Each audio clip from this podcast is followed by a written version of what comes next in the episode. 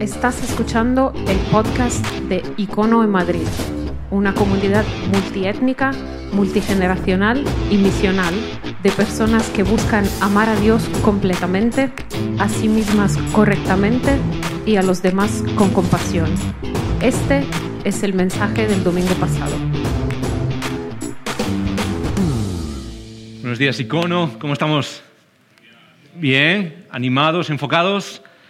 Muy bien, gracias. Por ahí tenemos a alguien muy. Gracias, Rebe. Luego te doy el cheque.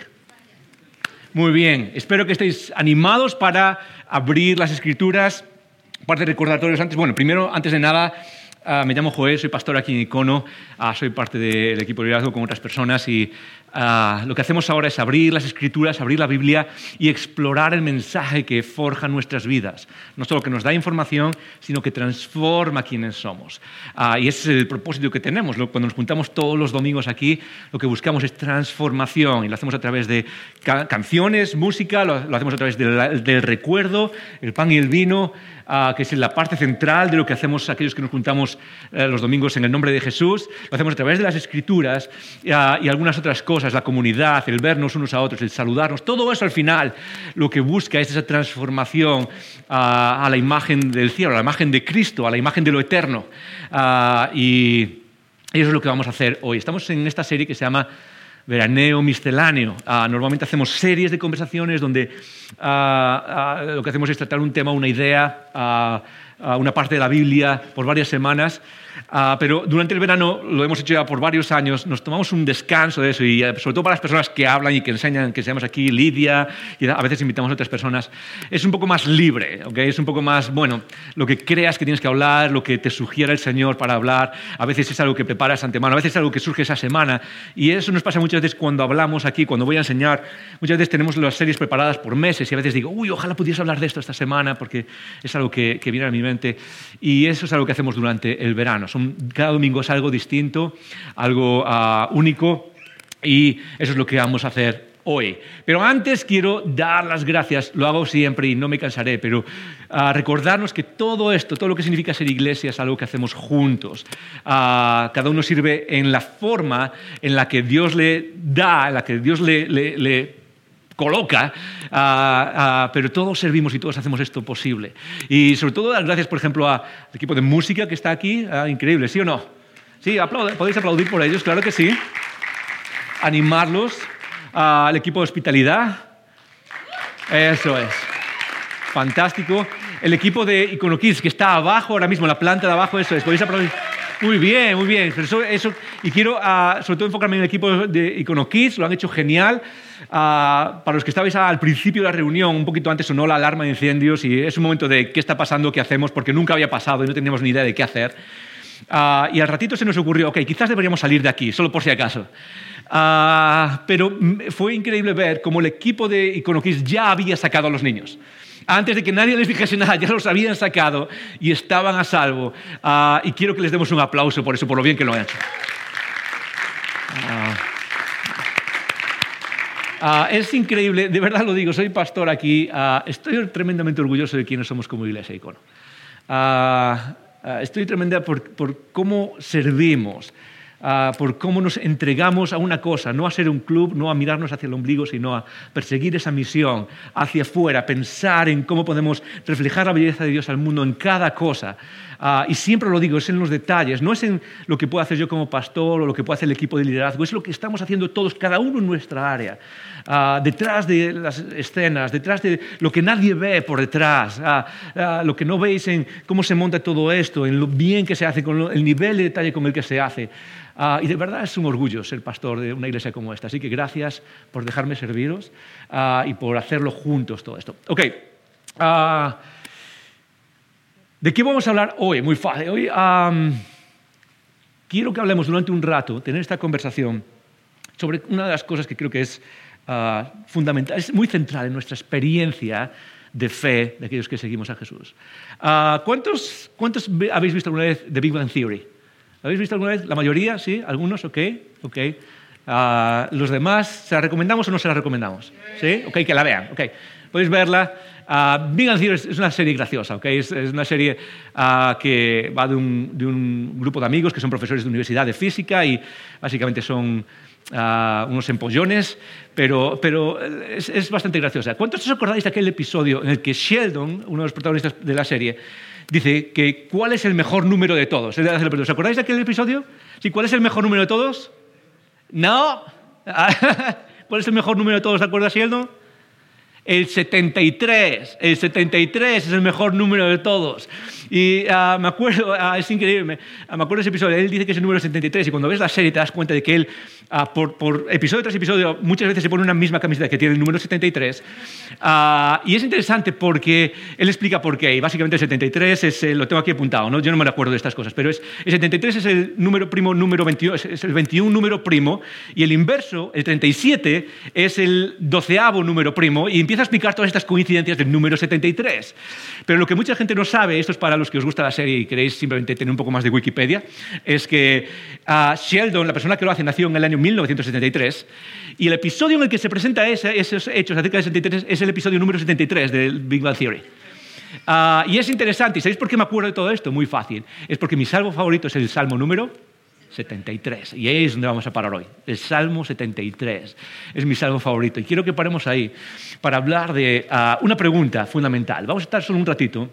Uh, y quiero que hablemos de algo que es uh, una pregunta que creo que todos llevamos dentro y que todos nos nos carga. Y si no es consciente, lo hace muchas veces de manera inconsciente. Pero para aquellos que seguimos a Jesús, para aquellos que queremos amoldar, moldear nuestra vida al camino de Jesús, a la visión celestial, a la visión divina de lo que significa vivir y lo que es la existencia humana, Ah, cargamos con una duda, casi todos, eh, de las personas que conozco, eh, casi siempre me he encontrado con personas que luchan con esto, con esta pregunta.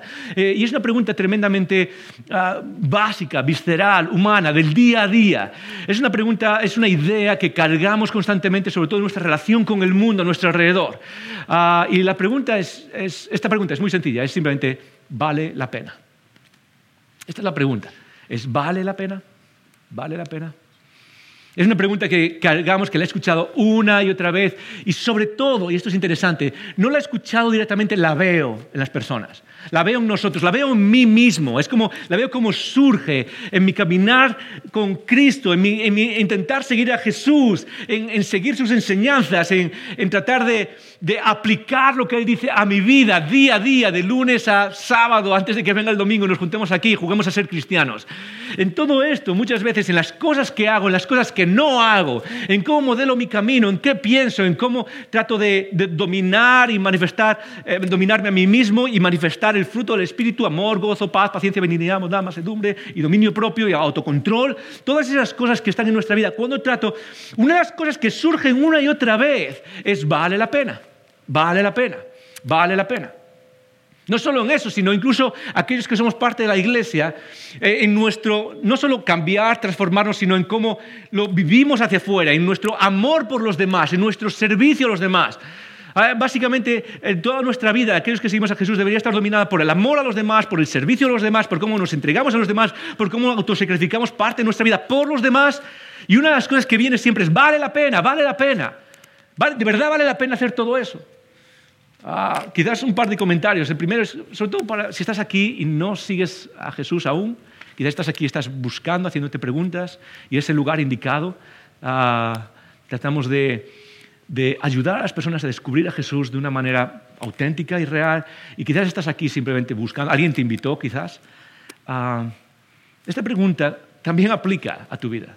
Y la razón es muy sencilla, es porque todo lo que tenemos para ti es una invitación y es que sigas a Jesús, es lo que queremos hacer es invitarte a que conozcas a Jesús, a que sigas a Jesús. Y esto déjame ponerlo lo más claro que puedo. No a mí, no que me sigas a mí, o a nadie que lidera, o a nadie en la iglesia. Ninguno de nosotros somos ejemplos de absolutamente nada.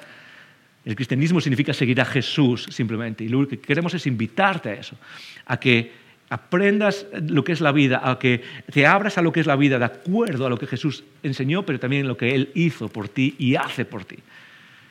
Pero déjame decirte algo, muchas veces cuando se hace esa invitación, lo que tenemos en nuestra mente, aquí detrás en la mente, es entrar en una vida, ok, yo quiero seguir a Jesús. ¿Por qué? Porque Él me va a dar paz y Él va, él va a mejorar mi vida, va a hacer mi vida. De hecho, en algunos sitios, quizás lo has escuchado, en documentales por ahí acerca de los cristianos, en, no sé, en vídeos en las redes sociales, ves a veces cómo se habla de, ah, pues si, si mi vida, ah, si sigo a Jesús, tu vida va a prosperar y tu vida va a ser mejor y nunca vas a tener problemas.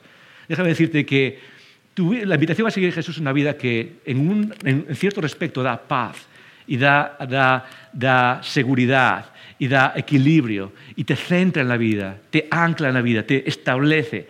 En otro respecto, lo único que hace es crearte problemas. Es una vida difícil seguir a Jesús, es una vida de lucha, es una vida de conflicto constante con uno mismo, con los patrones del mundo, con el que nos es una vida de constante volver una y otra vez a Cristo y luchar y es una vida difícil. Y cualquier persona que te diga lo contrario no te está diciendo, no te está contando toda la imagen, toda la película. Es una vida difícil en la que te vas a preguntar, ¿de verdad vale la pena? Y quizás te lo estás preguntando, ¿de verdad vale la pena hacer todo, entrar y seguir todo eso? Para aquellos que seguimos a Jesús, la pregunta es la misma. ¿De verdad vale la pena? Porque hay un conflicto que experimentamos muchos de nosotros, eh, que está detrás de esa idea de vale la pena. Eh, es, un conflicto entre, entre lo que sé y lo que experimento, entre lo que sé y lo que vivo día a día. Eh, es un conflicto entre aquellas convicciones que tenemos como seguidores de Jesús, que afirmamos y que hemos creído de verdad, y que las, tenemos en nuestra mente y las afirmamos, de quién es Dios, de qué es lo que Él hace, de quién es Cristo, de cómo una persona eh, llega a ser salva, vuelve a casa de manera eterna, de cómo una persona es transformada a la imagen de Cristo, todo eso lo sabemos. Y luego está el día a día. Cuando te levantas el lunes por la mañana y empiezas a, vivir esa experiencia y todo eso choca con lo que, con lo que ah, vivimos día a día. ¿Alguna vez has experimentado esa, esa lucha? Esa lucha entre lo que sabes y lo que experimentas. Allí tenemos a alguien perfecto, varias personas. ¿sí? Yo creo que en el fondo cuando lo experimentas te das cuenta que es algo tremendamente humano, tremendamente normal en aquellos que seguimos a Jesús. El Salmo 73 está escrito por, es un poema, es una canción, es un poema, y que eh, precisamente habla de esta idea. Vale la pena seguir a Jesús. Habla de este conflicto también. Y es un poema y me encanta porque Ah, es una de esas partes de la Biblia que apelan más a la experiencia, a las realidades difíciles, grises, eh, de esas realidades ah, ah, de, la, situación humana. ¿sí? las personas tenemos emociones y experiencias, raramente esas emociones y experiencias son puras. Uno puede sentir miedo, y sabemos las emociones, miedo, alegría, vergüenza, tenemos emociones, raramente se mezclan. Los salmos hablan de una manera que apela a esa idea. Apela a esa idea de cosas que sabemos, con las luchas de lo que experimentamos, con lo que sentimos y lo que eh, deberíamos sentir, pero no sentimos, y lo que hacemos y lo que creemos que Dios debería hacer, pero no hace, pero a veces hace otras cosas. Todas esas cosas y esas mezclas que son de la realidad de la existencia que tenemos a nuestro alrededor. De eso hablan los salmos. Y el Salmo 73 habla precisamente de eso. ¿Qué os parece si los leemos primero? Ah, si puedes ponerte de pie, Ah, y no tienes ningún impedimento, te voy a invitar a que te pongas de pie. Vamos a leerlo, voy a leerlo juntos y lo, leéis, lo podéis seguir conmigo en la pantalla. Salmo 73 dice así. Dice, ciertamente es bueno Dios para con Israel, para con los limpios de corazón.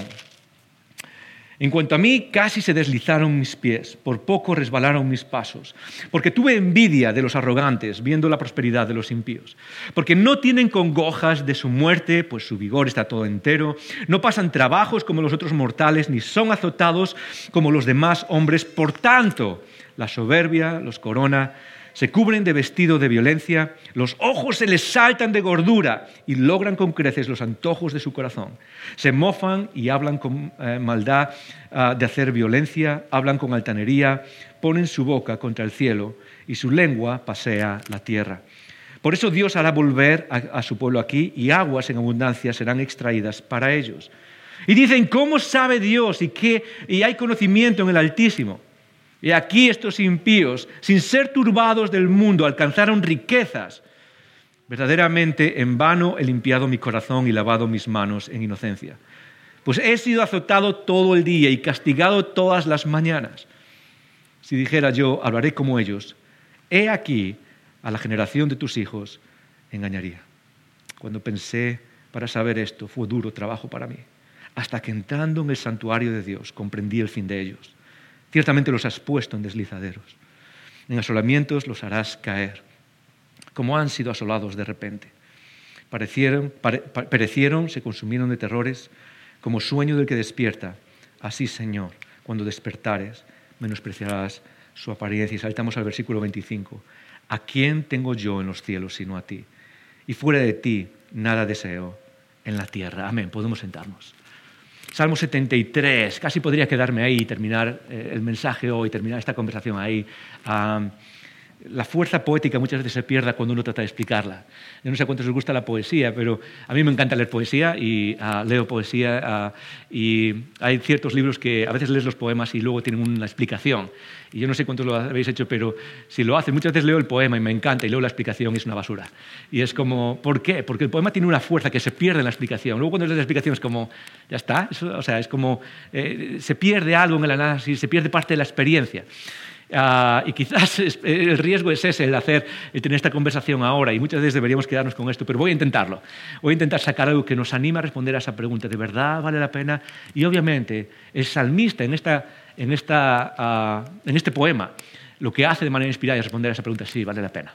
Pero lo que hace es luchar primero. ¿Y cómo lucha con eso? Muy fácil. El salmista empieza diciendo en el versículo 1, Ciertamente es bueno Dios para con Israel, para con los limpios de corazón el salmista empieza con una idea, con una convicción básica de la fe en aquel tiempo judía, de la fe cristiana. Es como, es como uno de los pilares. Ah, eh, toda la fe cristiana y la fe judía, la fe judío-cristiana, tiene como sus pilares básicos de aquello que se cree y aquello que es fundamental en nuestra vida. Y eso es lo que está diciendo Asaf, que es el que escribió el Salmo. Asaf era uno de los ah, directores de música, de adoración eh, bajo David. Ah, su, su trabajo era vivir en el templo, componer música y llevar a la gente a la adoración. Y lo que hace al componer esto es empezar con una declaración básica, algo que todo el mundo acepta, ciertamente. De verdad, Dios es bueno. Es algo que nosotros creemos, ¿sí o no? Dios es bueno. ¿Sí o no? ¿Podemos decirlo? Una, dos y tres. Muy bien, con fuerza lo hemos dicho. Y es así como lo cree. Desde el principio la idea es Dios es bueno. Dios podría ser cualquier cosa, o digamos en la imaginación humana, Dios podría ser cualquier cosa. Lo vemos en, los dioses grecorromanos antiguos, Dios, esos dioses no eran buenos. En muchas religiones eh, eh, tribales, en unas religiones minoritarias, Dios no es bueno. Dios es manipulador. Los dioses son personas que juegan con la humanidad, eh, personas que quieren lo peor para la humanidad para sacar lo mejor para ellos. Pero en el cristianismo, en el judeo-cristianismo, en la fe cristiana, podemos decir a ciencia cierta, una de esas convicciones que compartimos en todas las denominaciones, en todas las ah, tradiciones cristianas, Dios es bueno. Y eso significa algo muy importante, tiene una implicación muy importante en nuestra teología o nuestra forma de pensar acerca de Dios. Y es que si Dios es bueno, Él hace cosas buenas a las personas que hacen cosas buenas. Eso es lo que creemos, ¿sí o no? Es que Dios hace, es bueno, es nuestro Padre, y entonces ¿el qué hace? Él hace cosas buenas a las personas que también hacen cosas buenas. Y eso es algo que eh, eh, Asaf cree, es algo que tú y yo creemos, y hay muchas otras convicciones que podríamos tener de la misma manera. Hay muchas otras convicciones que podemos manejar y que cualquier persona dentro de la familia cristiana podría decir, sí, yo creo en eso, lo, lo afirmo a cierta cierta. Pero luego sigue el versículo 2 y dice, en cuanto a mí, por un lado estoy hablando de lo que creemos en, Dios, pero ahora voy a hablar en cuanto a mi experiencia, ¿sí? Ok, ¿todos creemos que Dios es bueno? Sí, todos creemos que Dios es bueno. Ahora voy a hablar en cuanto a mi experiencia, en cuanto a mi situación de la semana, el día a día, el año tras año, lo que vivo cuando voy al trabajo y con todas las obligaciones que tengo. En cuanto a mí, casi se deslizaron mis pies. Por poco resbalaron mis pasos. Lo que está diciendo básicamente es, en cuanto a mí, yo tengo todas estas convicciones, pero casi pierdo mi fe. Casi, casi eh, tiro todo eso por la borda, casi tiro los muebles por la ventana, los muebles de mi fe, los muebles de mis convicciones acerca de Dios. Lo creo, pero la experiencia del día a día me hace caer. ¿Cuántos os habéis sentido así alguna vez? Porque una de las cosas que primero aprendemos de este salmo es la honestidad de lo que significa caminar en fe. Y caminar en fe con sus dificultades y con sus, con sus luchas, con las luchas que tiene todo eso, muchas veces requiere de nosotros admitir, ¿sabes qué? Estoy en un momento donde mi fe está colgando de un hilo. Muchas veces necesitamos ir a ese lugar y ser honestos con nosotros mismos y, ¿sabes, icono? No pasa nada. No pasa nada absolutamente por eso. Estoy pasando por una época donde no sé si todo esto es verdad. No, no hay por qué asustarse. Es, la lucha constante que tenemos. Y dice, eh, tiene esa lucha que pierde su fe y dice, por poco se resbalaron mis pasos, es decir, por poco caigo en mis convicciones. ¿Por qué? Muy fácil, porque tuve envidia de los arrogantes viendo la prosperidad de los impíos. Y ahí está la experiencia, ¿sí o no? Por un lado tenemos el conocimiento, Dios es bueno, por otro tenemos la experiencia, el día a día. El domingo voy a la iglesia o voy al templo, a Saf, o vamos, a la iglesia y Dios es bueno, levantamos las manos, aquí, aquí estoy, con manos alzadas vengo, ah, todo te lo doy Señor, y wow, es increíble, miro a mi alrededor, veo personas que creen lo mismo que yo, veo personas que me animan, nos pasamos juntos, algunos me caen bien, otros no tan bien, pero está bien, somos parte de la misma familia espiritual, ¿sí o no? Y luego llega el lunes y ¿qué pasa? Veo a compañeros de trabajo, voy en el autobús, veo vídeos en YouTube o veo vídeos en las redes sociales de cosas que pasan y la mayoría de ellos son cosas que, nos hacen tirar por tierra la esperanza en la humanidad. ¿Y, qué, es? Cómo, ¿Cómo, pasa nuestra vida? Y es, e, esta experiencia es una de las más normales, una de las más comunes que he visto. De hecho, es una de las experiencias que más comúnmente hace que la gente tienda o tienda a apartarse de Dios o tienda a alejarse de Dios y dejar la iglesia dejar todo lo que tiene que ver con el cristianismo. Para muchos de nosotros no son esos argumentos abstractos de, eh, demostrar que existe Dios de manera filosófica y abstracta, los famosos cinco argumentos de Tomás de aquí, hay miles de argumentos filosóficos. ¿sí? No es eso, es la experiencia del día a día. Es la experiencia de cómo, tomo, cómo cojo esas ideas que creemos y ahora veo esto aquí, cómo pongo eso, eh, cómo lo pongo junto. Es la lucha que tú y yo tenemos, es la misma lucha con la que empieza Asaf, es la misma lucha que vemos a lo largo de las escrituras. E Icono no pasa nada por tener esas luchas. Porque por un lado es, una tensión que vivimos una lucha, pero por otro lado, déjame decirte, es una gran oportunidad reconocer esas luchas. ¿Sabes por qué? Porque si algo vemos aquí en esto, si algo vemos en esa lucha, es que el conocimiento de aquellas cosas que son importantes en nuestra fe, el conocimiento de las doctrinas y de las convicciones, no es suficiente para hacerte madurar espiritualmente. Es necesario, pero no suficiente. No me entiendas, es bueno tener el conocimiento. Es importante, es necesario, pero no es suficiente. Tu madurez espiritual solo va a llegar cuando cojas esas ideas, esas, creencias que tú y yo tenemos y las, pongas en contacto, en lucha con esa experiencia diaria y logres juntarlo y hacerlo real en tu vida y hacerlo parte de tu existencia. Y eso es algo que solo tú puedes hacer, luchar, tomar esas dos ideas igual que lo hace Asa y ponerlas la una con la otra y decir, ok, vamos a tener esa lucha ahora. Es en ese momento en el que se convierte en la oportunidad de madurar espiritualmente. Es lo que vamos a ver que le pasó a Asaf. E icono, déjame decirte, es lo que nos pasa a muchos de nosotros. Para muchos de nosotros sentimos que nuestra fe no madura. ¿Y es por qué? Porque pensamos que eso solo, si tenemos las respuestas correctas y la, enciclopedia correcta acerca de nuestra fe en nuestra cabeza, debería tener resultados. Y nunca pasa eso. Son las personas que se atreven a luchar las que maduran en la fe. Son las personas que se atreven a, tener esa, batalla entre las convicciones y su día a día y cómo se juntan en oración también, con las disciplinas, espirituales, en comunidad, pero son aquellos que hacen ese ejercicio, los que salen al otro lado más maduros espiritualmente. Porque recuerda esto, la madurez espiritual no tiene que ver necesariamente con el conocimiento que tienes. Por los primeros 300 años, las personas que siguieron a Jesús eran personas que podían ser de la, sociedad, de la parte alta de la sociedad, de la parte baja, pero la mayoría de ellos ni siquiera eran demasiado cultos. Ah, cuando Pablo les escribe a los corintios, le dice que Dios los llamó a los corintios y, ninguno de nosotros era, era una estrella intelectualmente hablando. no es necesariamente el conocimiento lo que nos hace maduros, es la lucha y la batalla interna lo que nos ayuda a madurar espiritualmente. Y eso tiene que ver con el conocimiento, pero también con nuestra vida emocional y nuestra vida experiencial. ¿Qué es lo que hace? Versículo 3. ¿Qué es lo que hace que casi caiga? Muy fácil. Porque tuve envidia de los arrogantes viendo la prosperidad. Dos palabras clave en estos versículos. La prosperidad, viendo la prosperidad. Viendo cómo les va bien. La palabra de hoy es éxito. Viendo cómo tienen éxito en todo lo que hacen esas personas. Eh, ok, por un lado yo creo que Dios, hace, Dios es bueno y hace cosas buenas a los que hacen bien. Y por otro lado veo que a las personas que lo están haciendo mal, entre comillas, aquellas personas que se alejan de Dios, aquellas personas que viven sus vidas radicalmente opuestas a Dios y practicando el mal, como vamos a hacer ahora, les va bien, tienen éxito. Esa ha sido la cuestión desde el, desde el, principio de la eternidad. Es por qué las personas buenas sufren y por qué las personas malas, entre comillas, esas dos categorías, les va bien. Es la, eterna pregunta, eh, bajo la idea de que Dios está con nosotros y que Él es un Padre cercano, ¿por qué las personas que le siguen, que son parte de su, sufren? Alrededor del mundo, desde problemas, desde cuestiones internas, mentales, psicológicas, emocionales, existenciales, hasta cuestiones económicas, cuestiones de recursos, de, cómo vivir en el día a día. Las personas que le siguen sufren, las personas que se apartan de Él eh, les va bien, tienen éxito. La pregunta ha sido, y sigue siendo esa pregunta la difícil hoy en día. Quizás una pregunta que te carga, quizás es una pregunta que está alejándote de Dios, quizás es una pregunta que te impide acercarte a Dios. Déjame decirte que es una pregunta que tratan las escrituras de una manera honesta. El libro más antiguo de la Biblia se cree que es el libro de Job. No es Génesis, es el libro de Job el que se cree que es el libro más antiguo de la Biblia. ¿Sabes cuál es todo el tema del libro de Job? Es una historia acerca de una persona que sin merecerlo sufre simplemente por haber seguido a Dios. Ese es el tema. Y sigue en este libro, en los Salmos, y sigue en el Nuevo Testamento, y sigue en nuestras experiencias.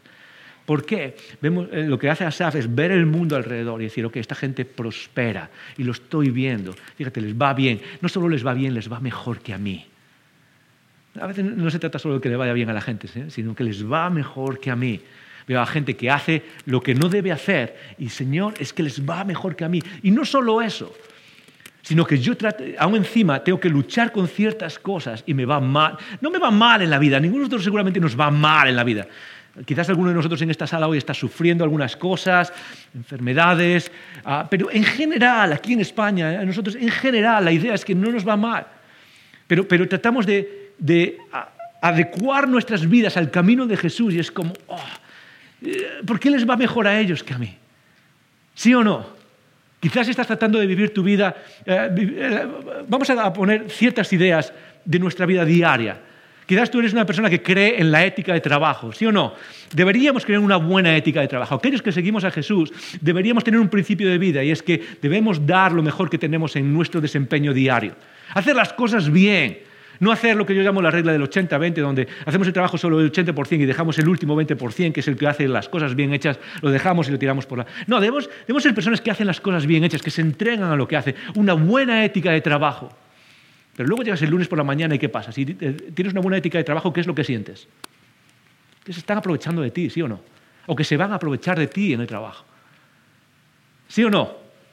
O quizás eh, en términos de iglesia, podemos hablar, uno de los principios que tenemos es el de vivir generosamente, vivir con nuestras finanzas, es decir, recibir el sueldo que tenemos o los ingresos que tenemos y en lugar de pensar primero, ¿cómo voy a gastar esto para mi bien? Es, ok, ¿cómo puedo usar parte de esto? ¿Cómo puedo usar para el beneficio de otros? Y eso puede ser dando a otras personas directamente, puede ser dando a ONGs, puede ser dando a la iglesia también. Eh, se nos llama a ser generosos y a decir, ok, vamos a construir la iglesia financieramente.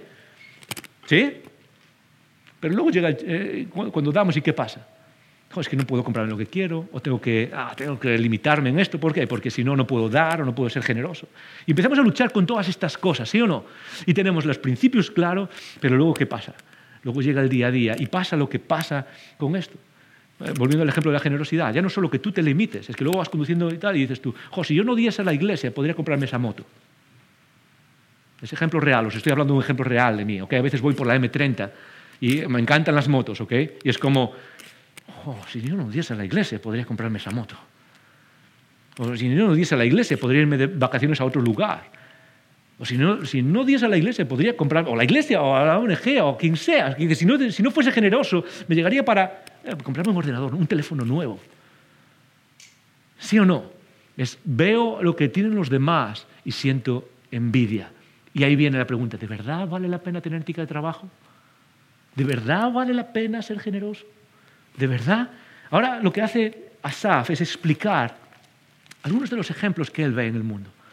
Y quiero que mientras los leo pienses conmigo si esto es lo que ves tú en tu vida en los demás que te hace luchar. Dice esto, porque no tienen congojas de su muerte. Aquí miren, empieza a ver, Asaf empieza a ver lo que está a su alrededor y dice, ok, estas personas que les va bien, que tienen éxito, dice, no tienen congojas por su muerte, pues su vigor está entero. En otras palabras, no se enferman. Esta gente, esta gente hace lo que les da la gana y siguen ahí.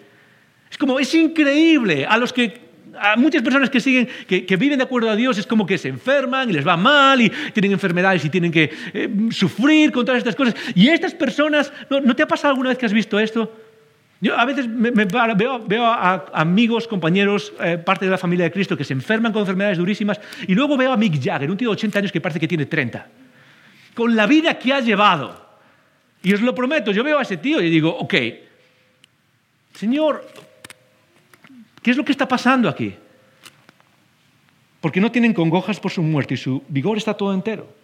No pasan trabajos como los otros mortales, ni son azotados como los demás hombres. De hecho, estas personas son las que azotan, son las que hacen a los demás pasar trabajo, ¿sí o no? Dice, por tanto, y ahora viene la conclusión, ok, estas personas tienen su vigor, estas personas eh, están enteras, estas personas viven, viven, no pasan trabajos, estas personas consiguen, y luego lo que dices, entonces así se comportan estas personas. La soberbia los corona, se cubren eh, de vestido de violencia, los ojos les saltan de gordura y logran concrecer los, los antojos de su corazón. ¿Qué es lo que está diciendo? No solo lo hacen mal, sino que presumen de ello.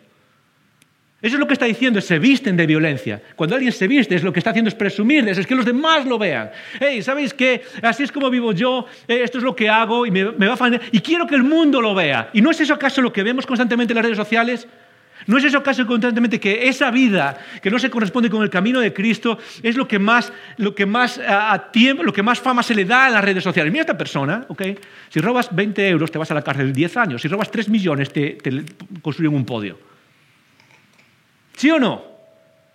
Y se ve por todos sitios y constantemente vemos cómo esas personas casi presumen de ello.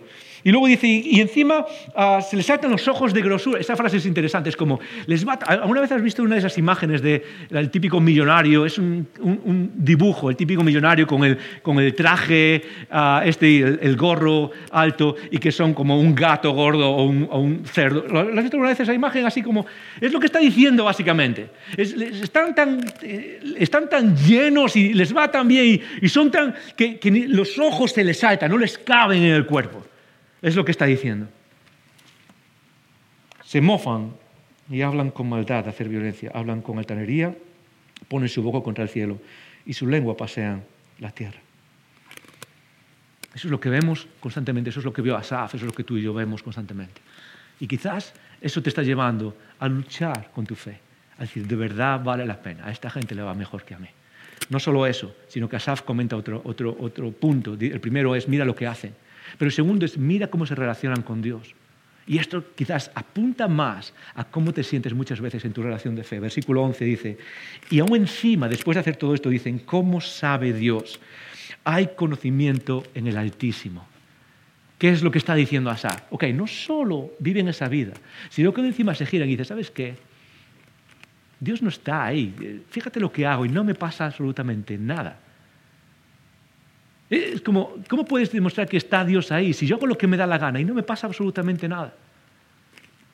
¿Dónde está ese Dios que tú dices? que guía a la gente por lo bueno y hace... Y es interesante porque muchas veces vivimos nuestra fe de acuerdo a las consecuencias inmediatas que pueden tener nuestros actos. Pero recuerda esto, esto es muy importante para cómo evaluamos si Dios interactúa con nosotros. Y es que que Dios no haga nada no significa que Dios no esté reaccionando ahora a lo que hacemos no significa que Él no esté haciendo nada. Porque Dios es un Dios que tiene paciencia. Lo vemos a lo largo del Antiguo Testamento, cuando el pueblo de Israel se, aparta de Dios. ¿Qué es lo que hace Dios? ¿Los castiga directamente? No. Lo que hace es, avisarlos, es tener paciencia, es decir, ok, cambia tu camino. Hay, tiempo, cambia tu camino, no pasa absolutamente nada. Pero mucha gente no usa eso como una excusa, es decir, Dios no está en ningún sitio, quizás te pasa a ti y a mí. Fíjate, llevo haciendo esto a escondidas, estoy estoy haciendo esto, estoy, no sé, haciendo estas cosas en Internet, a escondidas, nadie lo sabe, y Dios parece no estar prestando atención. Dios no significa que no está haciendo absolutamente nada. Lo que significa es que es un Dios de paciencia con nosotros. Dos cosas entonces que hace Asaf. Mira lo que hacen, mira lo que hacen con Dios. Y luego llega el versículo 13, que es el, que expresa la, situación humana, lo que tú y yo sentimos quizás. Verdaderamente en vano he limpiado mi corazón y lavado mis manos en inocencia. ¿Sabes qué? Me he esforzado por mantenerme en el camino de Cristo. quizás es a nivel económico, quizás es a nivel sexual, quizás es a nivel ah, ah, de, cómo sirves o de cómo eh, enfocas tu vida en, tus esfuerzos, quizás es eh, a cualquier nivel, quizás estás diciendo, ¿para qué vale la pena todo este esfuerzo? Y quizás compartes la misma experiencia. Verdaderamente en vano, esa expresión significa, ¿sabes qué significa? Para nada, no vale la pena. Esa es la conclusión a la que llegas a. No vale la pena que haya mantenido el camino. Les va mejor a ellos de lo que me va a mí. Pero él cambia la opinión y dice, uh, versículo 15, si yo dijese esto, hablaré como ellos, he aquí a la generación de tus hijos engañaría. Lo que está diciendo básicamente ahí es, es voy a intentar, eh, voy, tengo esta, esta, experiencia, voy a decírselo, voy a compartirlo con los demás, pero él se para y dice, no, no, no, para un segundo. Aquí hay algo más que necesito ver. Aquí hay algo más que, que, que que no estoy viendo. Y quizás es lo mismo que pasa en nuestra experiencia. Vale la pena y quizás te hay algo más que nos ayuda a entender si vale la pena o no vale la pena. Y él dice aquí, cuando pensé para saber esto, fue duro trabajo para mí. O, en otras palabras, empecé a dar vueltas a esto, empecé a leer libros, empecé a tratar de argumentar y razonar en mi cabeza. Es como no llego a ninguna conclusión. ¿Te ha pasado alguna vez eso? Ha pasado que tratas de, buscar una razón a ciertas cosas que ves en tu experiencia, en tu experiencia humana, en tu experiencia de fe, en tu experiencia en el día a día, en cuanto a tu relación con Dios. Tratas de darle vueltas, es como no llego a ningún sitio con esto. Okay, ya sabes lo que nos está diciendo, que muchas veces la claridad no, se, no viene solo por nuestra capacidad de razonar. Ahora, Dios nos ha dado una capacidad de razonar, ¿ok? No me malentiendas. La razón es buena, pensar es bueno, ejercitarnos en nuestra lógica y capacidad de razonar es muy bueno y deberíamos ser expertos en eso. Pero muchas veces en las realidades de la vida no es suficiente. Razonar, tienes que experimentar, tienes que ver ciertas cosas. A veces el, pasar tiempo delante de Dios es mucho más importante que simplemente el esfuerzo, la capacidad que uno tiene de razonar y argumentar para llegar a ciertas conclusiones. Ah, y dice esto, cuando pensé para saber esto, fue duro trabajo para mí. Hasta que, entrando en el santuario de Dios, se encendió la luz. Y esta es la clave en nuestras vidas. Es que muchas veces no es tu capacidad, mi capacidad de razonar o de argumentar. Y repito, para ser claro, Dios valora la capacidad de razonar, de estudio, la capacidad lógica de las personas. Necesitamos aplicarlo, pero muchas veces no es suficiente. Y Asaf, en su experiencia, nos deja ver eso. ¿Cuándo se encendió la bombilla?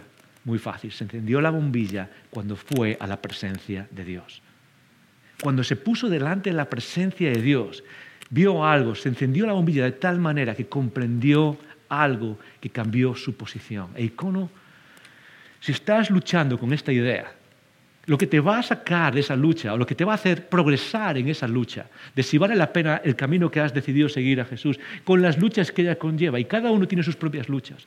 Quizás son luchas eh, de, de la vida, quizás son luchas de Dios, ¿por qué no me das esto? ¿O por qué me estás dando esto? Cualquiera de esas luchas. Muchas veces la respuesta y el progresar en la madurez espiritual con esas luchas no viene solo de darle vueltas a la cabeza, viene de, estar delante de la presencia de Dios. Y que su presencia ilumina nuestras mentes, y ese es el trabajo del Espíritu Santo. Una de las cosas que hace el Espíritu Santo es iluminar nuestras vidas para, para que se encienda la bombilla. ¿Te ha pasado una vez que alguien está explicando algo, sobre todo en el colegio, y no lo pillo, no lo pillo, y de repente viene y se ilumina? Es como, ahora puedo verlo. Y eso es exactamente lo que le pasó a Asaf. Es, ahora puedo ver esto. ¿Qué es lo que puedo ver? Comprendí el fin de ellos. Y esa es la clave de todo, icono. Esa es la clave de cómo entendemos si las cosas valen la pena o no valen la pena. Déjame seguir leyendo y termino con esto. Dice, ¿cuál es el fin de ellos? Versículo, versículo 18. Ah, Ciertamente los has puesto en deslizaderos, en asolamientos los harás caer. ¿Cómo han sido asolados de repente? Perecieron, se consumieron de terrores. Como sueño del que despierta, así Señor, cuando despertares, menospreciarás su, palabra clave, apariencia. ¿De qué está hablando? ¿Qué es lo que comprendió Asaf? ¿Y qué es lo que tú y yo podemos comprender? Que nos ayuda a vivir y experimentar esa lucha entre nuestra fe y lo que experimentamos cada día. Y es muy fácil. Lo que él vio, la clave de que le ayudó a entender, la perspectiva, lo que comprendió, es que es que una de las, cosas más importantes que podemos hacer aquellos que seguimos a Jesús para, manejar esa lucha es lo que yo llamo es vivir a largo plazo. Vivir a largo plazo. Cuando, cuando, cuando vemos a lo que el mundo hace y vemos el éxito de aquellos que quizás no siguen a Dios y luchamos con esas cosas y luchamos con nuestro, vale la pena seguir a Dios, vale la pena el autosacrificio que estoy haciendo. Muchas veces hacemos en términos de a corto plazo, en términos inmediatos. ¿Cuáles son los resultados inmediatos? ¿sí? Es decir, si yo hago esto, mañana me pueden ascender en el trabajo. Si yo hago esto, quizás mañana consiga lo que, no sé lo que quiero, una relación, aunque no sea apropiada para mí, una relación romántica. Si yo hago esto, quizás mañana pueda comprarme un coche nuevo, o una, aunque no sea lo que Dios quiere para mí, porque Él quiere una, otra vida distinta. Y esas luchas lo hacemos en términos de, eh, de, visión a corto plazo, de lo que sucede ahora. Y cuando vemos a los demás nos pasa eso. Lo que estamos viendo son las que, los resultados inmediatos. Estoy viendo el éxito que tienes ahora. Pero lo que comprendió Asaf y lo que nos está explicando es que en esa lucha, tú y yo y aquellos que seguimos a Dios necesitamos tener una visión a largo plazo. Porque al final la vida no es solo el conjunto de lo que consigues a corto plazo ahora, sino lo que consigues a largo plazo, sobre todo en la eternidad. Y lo que está diciendo Asaf, sí es cierto, es posible que esas personas les vaya bien ahora, es posible que esas personas tengan resultados buenos a corto plazo, que incluso pavoneen de su maldad, pavoneen de lo que hacen, pavoneen de, cómo se están apartando de Dios y tienen el éxito ahora, pero hay algo que vale más, que es importante, y es el resultado final de esto que llamamos vida. Eso es lo que está diciendo. Lo que nos está llamando es a entender que quizás una de las formas de, trabajar esa lucha es entender cuál es el final, lo que está diciendo. Y fíjate cómo lo expresa. Ese final es, al final esas personas padecen los terrores que no tenían antes. Y fíjate en el versículo 20 dice, como sueño del que despierta, así Señor, cuando despertares menospreciarás su apariencia. Resulta que todo aquello, eso es éxito inmediato a corto plazo, a largo plazo se convierte simplemente en algo, no es real, es una apariencia simplemente. Es algo que en realidad no tenía la sustancia que parecía. Es algo que no, no era tan bueno como parecía ser. Que había algo mucho más grande. Asaf se enciende la bombilla. Icono. Quizás lo que necesitamos es poner nuestros ojos, como dice en, el Nuevo Testamento, es poner los ojos en lo eterno. Poner los ojos en lo de arriba, como dice Colosenses es dejar de, dejar de apartarnos de, ese lugar en el que nuestra vida es capturada por las luces y los juguetes de la vida y empezar a ver aquello que Dios ha puesto delante de nosotros en la eternidad a largo plazo. Y con aquellos que somos seguidores de Jesús, deberíamos ser expertos en pensar a largo plazo, no solo a corto plazo. De hecho, así es como termina el Salmo. Cuando Asaf transforma su vida y cambia su forma de ver las cosas, ¿a qué conclusión llega? Y esta es la conclusión a la que quiero que lleguemos tú y yo. Fíjate lo que dice en el versículo 25. Dice, esta es la conclusión de todo. Dice, ¿a quién tengo yo en los cielos sino a ti? Y fuera de ti nada deseo. Quizás esta es la oración más importante que tú y yo podemos hacer. Quizás este es el deseo, el único deseo. ¿Por qué? Un par de cosas. Primero, fíjate, fíjate qué es lo que hace Asad de, todo lo que ha visto antes, de todos los éxitos que le, estaban que le estaban haciendo dudar de si valía la pena, de repente nada de eso tiene importancia. En segundo lugar, y esto es algo tremendamente importante en nuestra vida, Asaf ahora, al mirar hacia el futuro, solo tiene un deseo, solo tiene una cosa en mente, y es Dios mismo.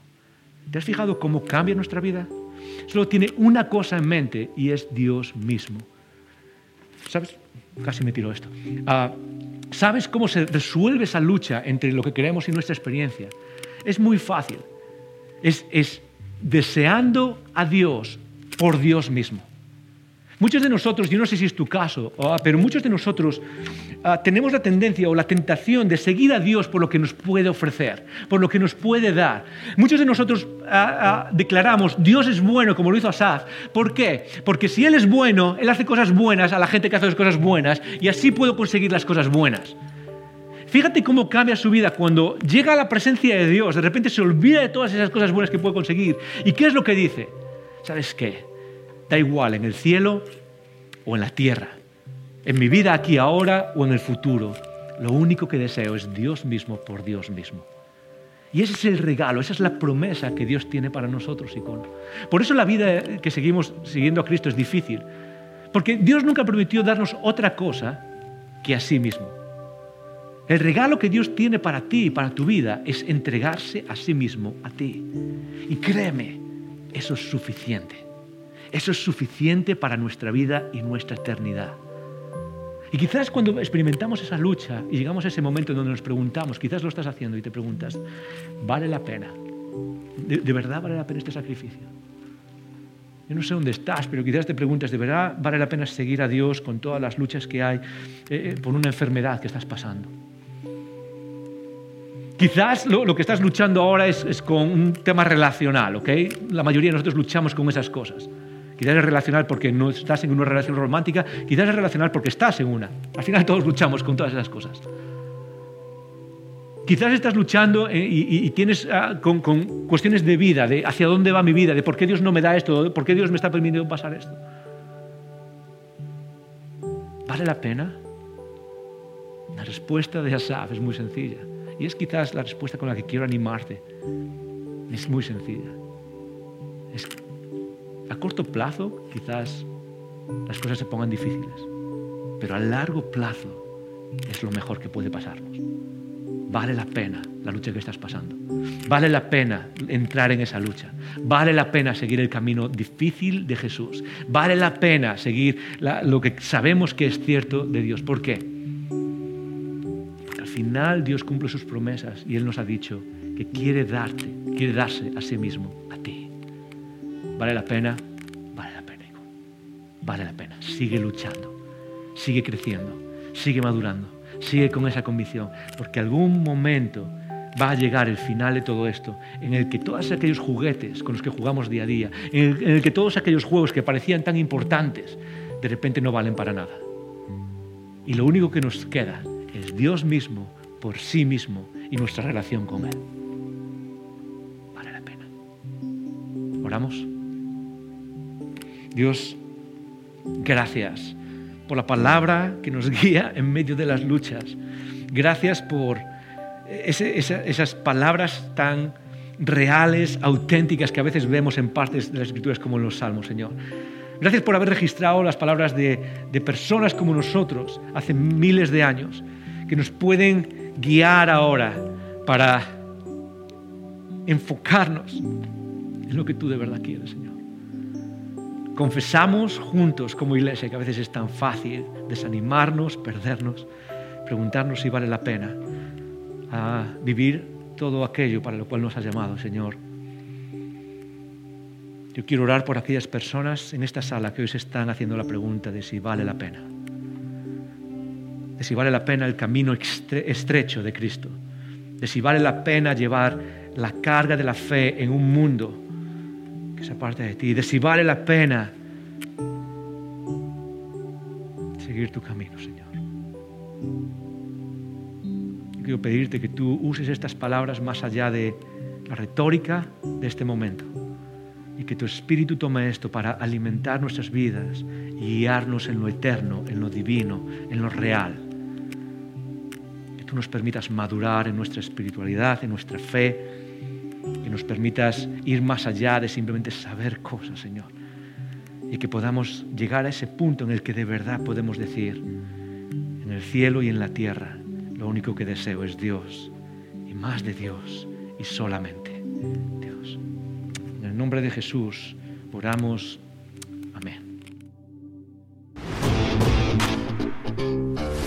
Gracias por escuchar estos recursos.